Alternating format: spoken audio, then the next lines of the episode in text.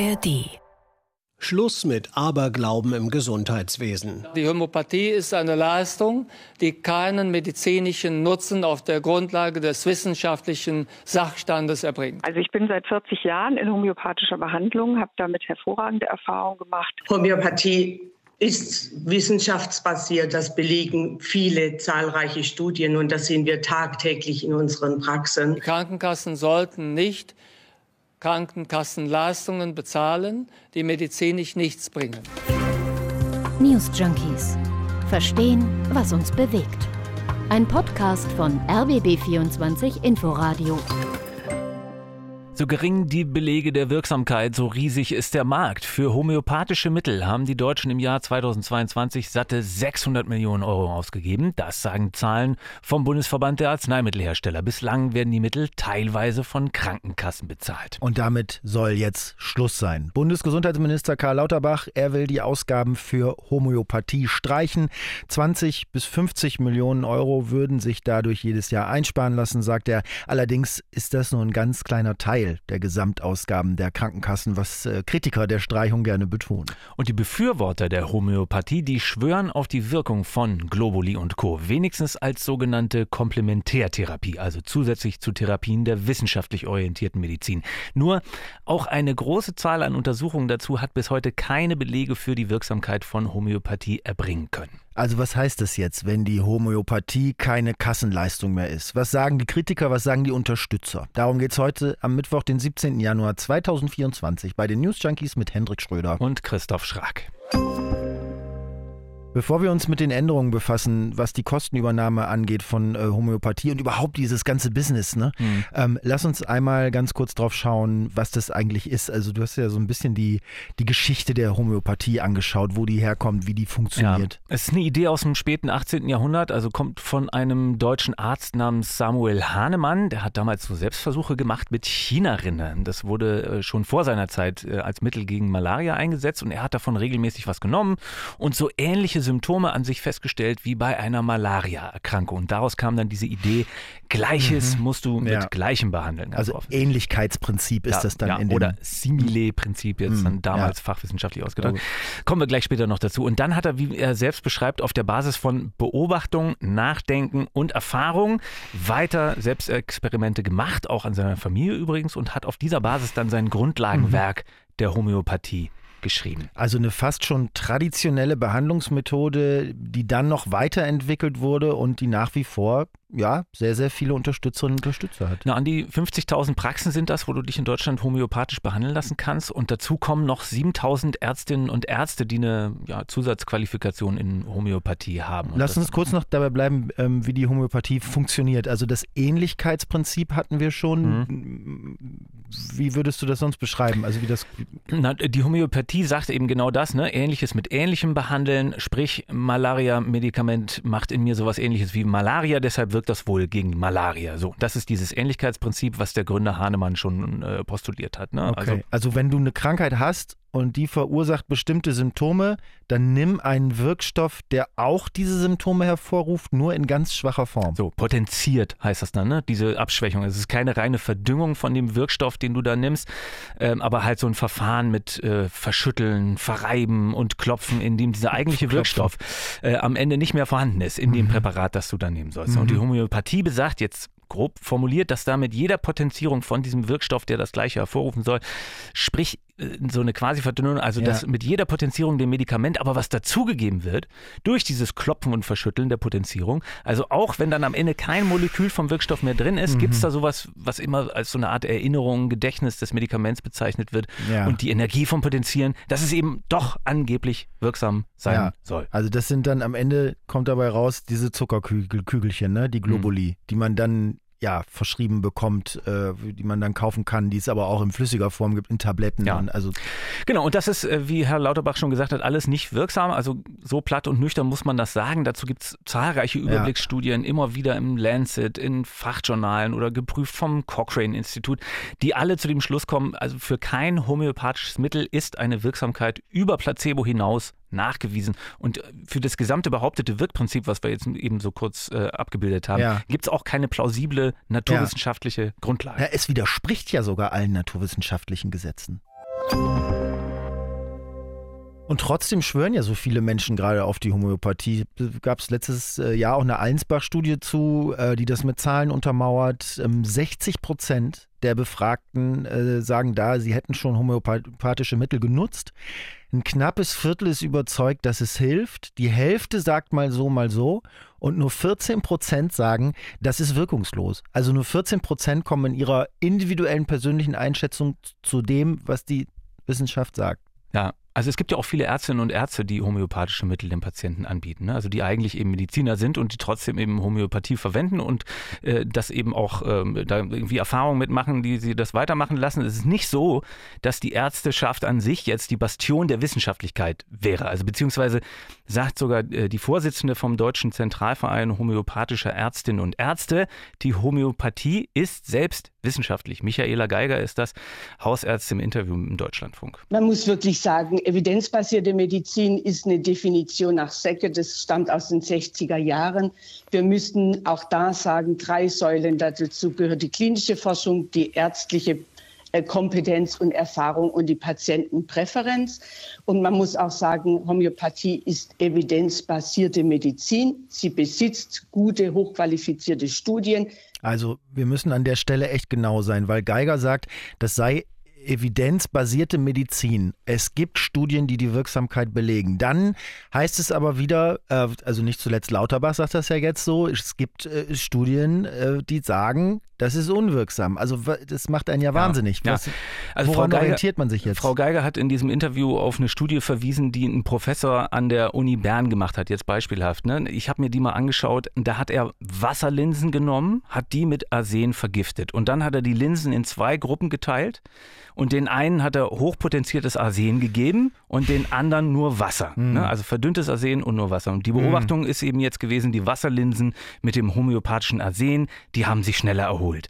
So, und das soll dann die Wirksamkeit von der Potenzierung belegen. Das ist die Studie, die äh, Frau Geiger da zitiert. Das also ist alles. ganz ehrlich, es hat auch keiner wiederholt, dieses Experiment. Das, kommt immer wieder aber hoch als vermeintlicher Beleg für die Homöopathie. Hm. Also das vielleicht hm. als Erklärung, wo diese Studien ja. dann herkommen. Auf der anderen Seite schauen sich seit Jahrzehnten die unterschiedlichsten Forscher diese Präparate an und kommen immer wieder zu dem Schluss, es, es hilft nichts, beziehungsweise es ist nichts drin, was hilft, sagen wir so. Und trotzdem hält sich der Glaube und halten sich auch die Verweise darauf, dass es eben doch Belege gebe für die Wirksamkeit und als sei das dann so eine Art Glaubenssache. Hm, ja. Es gibt ja Belege für das, für das, von eigenen Erfahrungen über anekdotische Belege bis hin zu Studien. Ja, und, und Jan Böhmermann hat neulich mal in seiner Sendung, ich weiß nicht, ob du es gesehen hast, hat sich eine ganze Flasche Globuli reingeschüttet dann. Also was diese Studien angeht, da kommt es halt an auf Umfang und Qualität. Mhm. Äh, hat bestimmt jeder schon die Erfahrung gemacht, dass die einen und die anderen Leute gleichermaßen auch Studien anführen, wenn sie sich für oder gegen ja, Homöopathie ja, aussprechen. Ne? Und je mehr Leute, jetzt was Studien angeht, je mehr Leute und je hochwertiger solche Studien gemacht sind, desto aussagekräftiger sind die dann auch. Und wenn man aber eine Sache tausendmal untersucht, dann hat man auch mal Studien dabei, die eine Wirkung wahrscheinlich aussehen lassen. Und wenn man dann aber nur die veröffentlicht und immer wieder zitiert, dann erfährt man eben von den vielen mhm. anderen, die das Gegenteil sagen, nichts. Das ist aber ein allgemeines Problem bei Studien zu Arzneimitteln, oder? Also ist, da gibt es so einen britischen Arzt, äh, ähm, der so wissenschaftliche Bücher schreibt, äh, auf den ich bei der Recherche gestoßen bin. Der hat ein äh, Buch geschrieben mit dem Titel Bad Science. Und da kriegen wirklich alle ihr Fett ab. Also Alternativmedizin, wissenschaftlich orientierte Medizin, Pharmaunternehmen, alle, weil er sagt, es wird unfassbar geschlammt bei diesen Studien jetzt äh, rein aus wissenschaftlicher ja. Sicht. Ja, es gibt ja auch immer wieder Forderungen von Wissenschaftlern, also aus der Wissenschaft selbst, dass man zum Beispiel sowas einführt wie ein Register, wo, wo die Studien vergleichbar sind, wo alle Studien angemeldet werden müssen, bevor man sie macht, damit du hinterher schauen kannst, äh, wie viele wurden gemacht, was hatten die für mhm. Ergebnisse, mhm. damit du dieses Problem mit dem Rosinenpicken, was wir Geile gerade hatten, ne? Ja damit man das nicht mehr has, mhm. hat. Also wo du nur äh, dann eine Studie veröffentlichst, die eben zu deinem Ergebnis passt, was du eben haben willst. So. Ja. Aber Dafür sind zum Beispiel auch Peer-Reviews da und Metastudien, um das Problem zu beheben. Mhm. Ähm, also wo möglichst alle Studien gesucht und verglichen werden und nochmal geprüft werden. Und wie gesagt, das hat man alles gemacht in Sachen Homöopathie mhm. mit dem bekannten Ergebnis, es ist wirkungslos.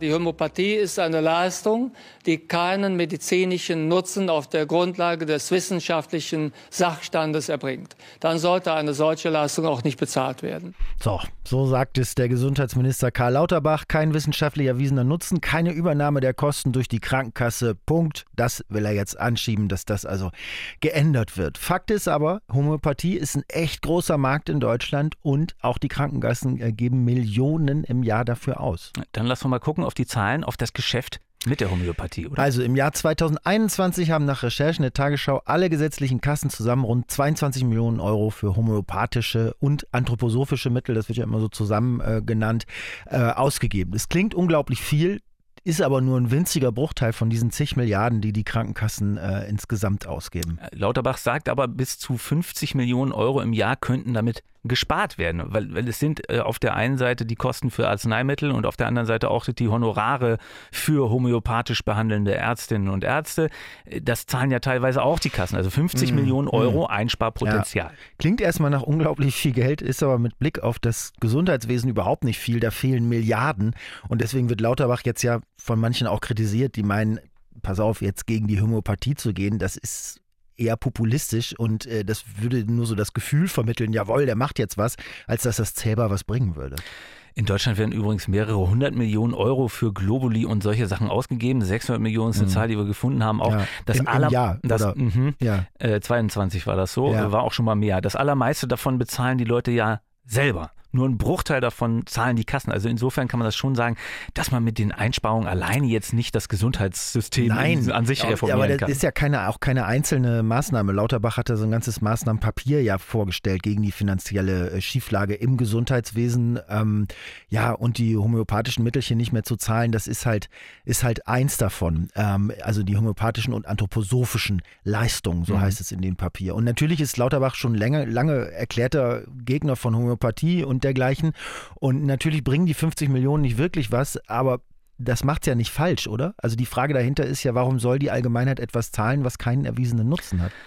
ich weiß nicht, vielleicht weil die Leute daran glauben, also so wild wie homöopathische Sachen mhm. gekauft werden in Deutschland. Ja, naja, klar. Ich meine, ja. wir haben ja auch ziemlich viele Hersteller hier. Also in mhm. Deutschland wurde das erfunden und etabliert. Wir haben die DUH, die Deutsche Homöopathieunion, Pflüger, Hiel, Veleda. Also das sind schon ein paar tausend Beschäftigte in der Branche, wenn man, wenn man, wenn man mal so guckt. Und ich finde das ein bisschen abgefahren. Das sind ein paar tausend Menschen im Land, die damit beschäftigt sind. Zuckerkügelchen oder Milchstoffkügelchen oder was auch immer mit winzigsten Wirkstoffmengen herzustellen, deren Nutzen unbewiesen und nach allergrößter Wahrscheinlichkeit nicht gegeben ist. Mhm. Was sagen denn eigentlich die, die Krankenkassen und die Ärzte dazu? Also die AOK hat gesagt, sie findet den Schritt von Lauterbach total in Ordnung, aber dass es auch keine Entlastung bringen würde, ähm, weil wie gesagt die Einsparungen sehr gering seien. Die Kassenärztliche Bundesvereinigung findet es auch super. Einzelne Ärztinnen und Ärzte, die viel mit Homöopathie arbeiten, natürlich nicht. Wir haben vorhin schon Frau Geiger gehört. Ähm, die FDP findet es auch gut, die SPD sowieso. Also es gibt schon relativ viel Zustimmung dazu. Wobei man muss sagen, glaube ich, die Grünen sind ja traditionell sehr, sehr gespalten ähm, äh, zu dem dem Thema. Ne? Also bei denen gab es ja regelrechte Grundsatzdebatten darüber, wie sich die Partei zur Homöopathie verhält. Weil mhm. die auch die ersten waren, die im Parteiprogramm grundsätzlich positiv jetzt alternativen Heilmethoden mhm. gegenüber waren. Ne? Ja, die Apotheker sind auch dagegen, das zu ändern. Also sie sind dafür, die Krankenkassenleistungen beizubehalten. Ja, das ist wenig überraschend, oder? Naja, eines muss man natürlich sagen, ne? wenn das in Zukunft nicht mehr von der Kasse bezahlt wird, dann werden besser Begüterte, die auf Homöopathie schwören, das auch weiter kaufen und eher ärmere Leute werden davon ausgeschlossen. Also das mhm. ist jetzt auch das Argument des Apothekerverbandes. Und du meinst nicht, dass der Apothekerverband da hauptsächlich die Einnahmen der Apotheken im Auge hat? Das habe ich nicht gesagt. Ich auch nicht, stell nur Fragen.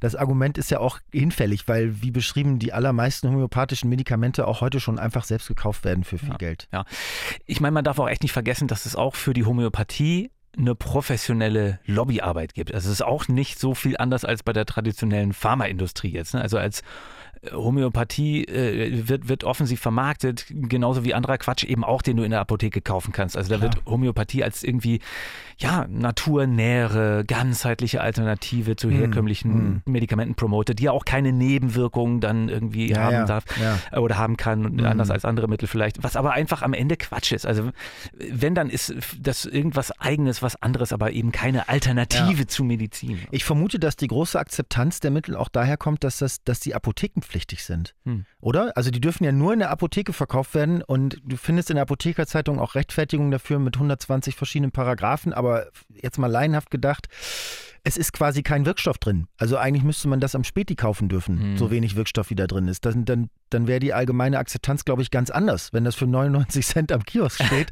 äh, dann würden viele denken, na, das kann ja nicht sein. Aber für 8,49 Euro in der Apotheke, das fühlt sich ja hm. gleich ganz anders an.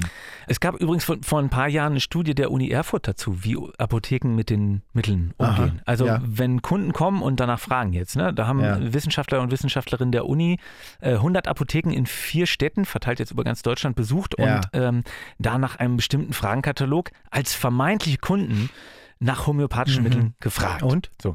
Das Ergebnis ist grob, die Apotheker verkaufen die Mittel in den allermeisten Fällen, ohne irgendetwas zur unbewiesenen Wirksamkeit zu sagen oder eine wissenschaftlich getestete Alternative dann vorzuschlagen. Also in manchen Fällen hatten die Apotheker auf Nachfrage äh, wohl sogar bejaht, dass die Wirkung wissenschaftlich nachgewiesen sei. Allerdings muss man dazu sagen, dass die wenigsten die homöopathischen Mittel jetzt als erstes empfohlen hätten, sondern erst, immer erst auf Nachfrage. Ja, gut, aber, ne?